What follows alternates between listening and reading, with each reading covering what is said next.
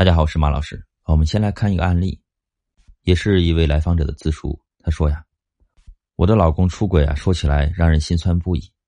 那一次他说要去苏州某个地方参加个同学的生日，顺便附近同学有个聚个会，要两天后回来。我说正好女儿不在家，要不带上我一起吧？他立马神色紧张起来，说不用了，纯粹一帮同学聚会，你去大家都觉得挺尴尬的。听他这么说，我就没做声了。刚好那一天，他的手机落在沙发上，等我拿起来要追出去，来了一条信息，内容很暧昧。对方说：“你出发了吗？昨晚说好的事情算数吗？”我想你了，在苏州等你。我心里一惊，打了一个寒战。条件反射般点开头像来看究竟，头像是一个风景图，显示的是女性。朋友圈有很多的更新，更新下面经常有我老公的点赞。这个平常在我面前不喜欢玩微信的人。竟然在别人那里留下了那么多点赞，顿时我就感觉到事情不妙。还有，他明明说起了昨晚约定的事情，但是聊天界面却很干净，记录分明被删过。说实话，我是不看老公手机的，起码的隐私尊重是一个人的修养。但是那一刻，我起了疑心。或许每一个女人天生自带福尔摩斯的本领，我也不例外。我的嗅觉闻到了我们的感情变质的味道。他回来拿手机的时候，我当作不知情，从屋里走出来，寻常的问他衣服有没有带好，钱包有没有准备好，当晚入住酒店的地点在哪里等等。他有预报行踪的习惯，所以对我毫无隐瞒的说了住址。也许他从来没有想过我会去留意他的日渐频繁的聚会，也许他从来没有想过一向尊重他空间自由的我，这次会紧随他去苏州探个究竟，或者他永远也没有想到。我会出现在那个酒店里，和他住在同一条走廊里。那是个早春的深夜，我在酒店大堂坐着，老公和另外一个女人进了酒店，谈笑间暧昧无比。他还刮了一下对方的鼻子，那种宠溺，就算我们的日常生活中里很少看到。我仿佛有几秒错愕，不相信那个眼前的人就是相伴了我十九年的亲人。后来我跟了上去，发现他就住在我同一条走廊里。我亲眼看见他们进入了房间，我过了很久才去敲的门，恍若一个世纪那么漫长。他们惊慌失措的表情在脸上一床凌乱。所谓的同学聚会后，他出轨了。那一晚瑟瑟发抖的人有三个：屋内的男女，屋外的我。我给了自己尊严，走了出来，没有在酒店当场发作，使得那个女人和我老公惊愕不已，愧疚的脸都红了。我是经历了捉奸在床的一幕了。回家后，他也很快到了。我趁孩子不在家，跟他大吵了一天，不吃不喝，把他往死里逼。最后坚持要离婚，要告诉所有的亲戚他的罪行。我骂他是禽兽，骂他辜负了我对他十九年的信任，骂他亏欠我和女儿。他一个大男人一直低着头，任我骂，任我打，一点也不像过去那个堂堂正正的男人。婚姻在那一刻都是玻璃碎一地的声音。我没有办法将他们拼在一起了。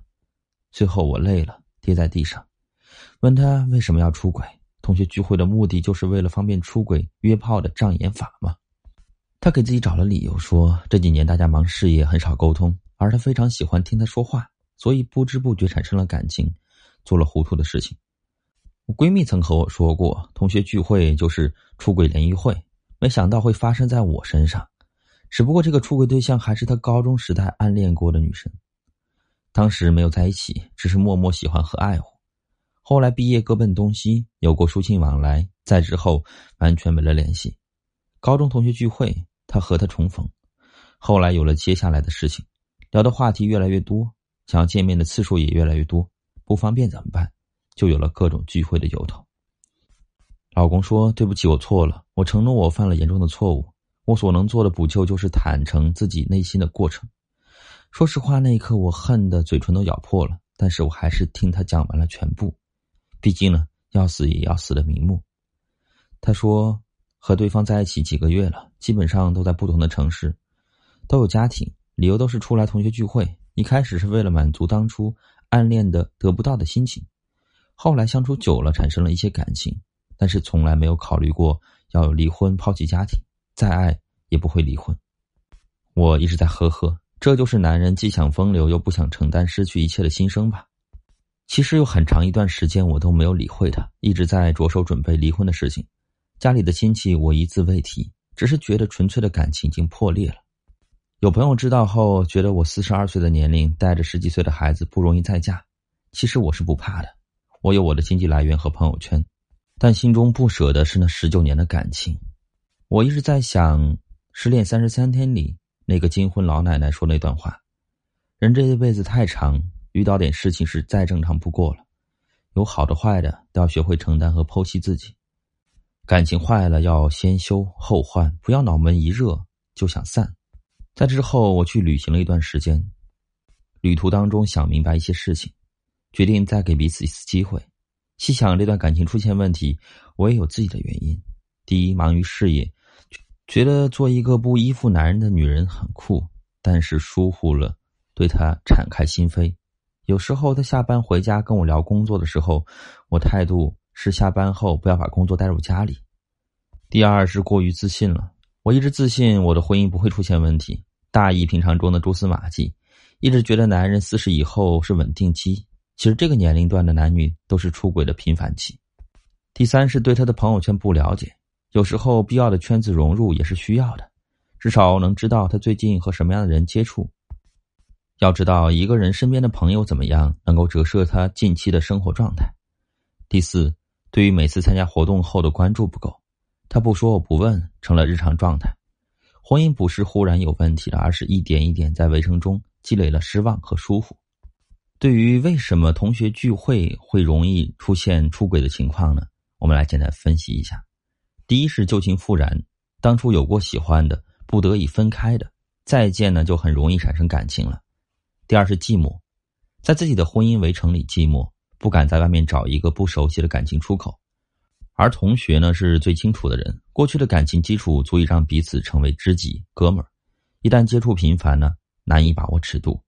第三，为了面子，大家出去唱歌喝酒，有时候酒后就越界了。找一个没有结婚要承担后果，找一个不负责任的人更轻松方便。有没有预防同学聚会出轨的办法呢？其实并没有特别好的办法，总不能把对方锁在家里不要出门吧？真正应该关注的还是两个人这段婚姻、这段关系相处的一个状态是什么，以及当中出现了什么问题。任何一段关系出问题，都不仅仅是外因导致的，内因才是最重要的因素。我是金川老师，如果你现在的婚姻处在一个危机状态，不知道怎么处理的话，发私信给我，我来帮你。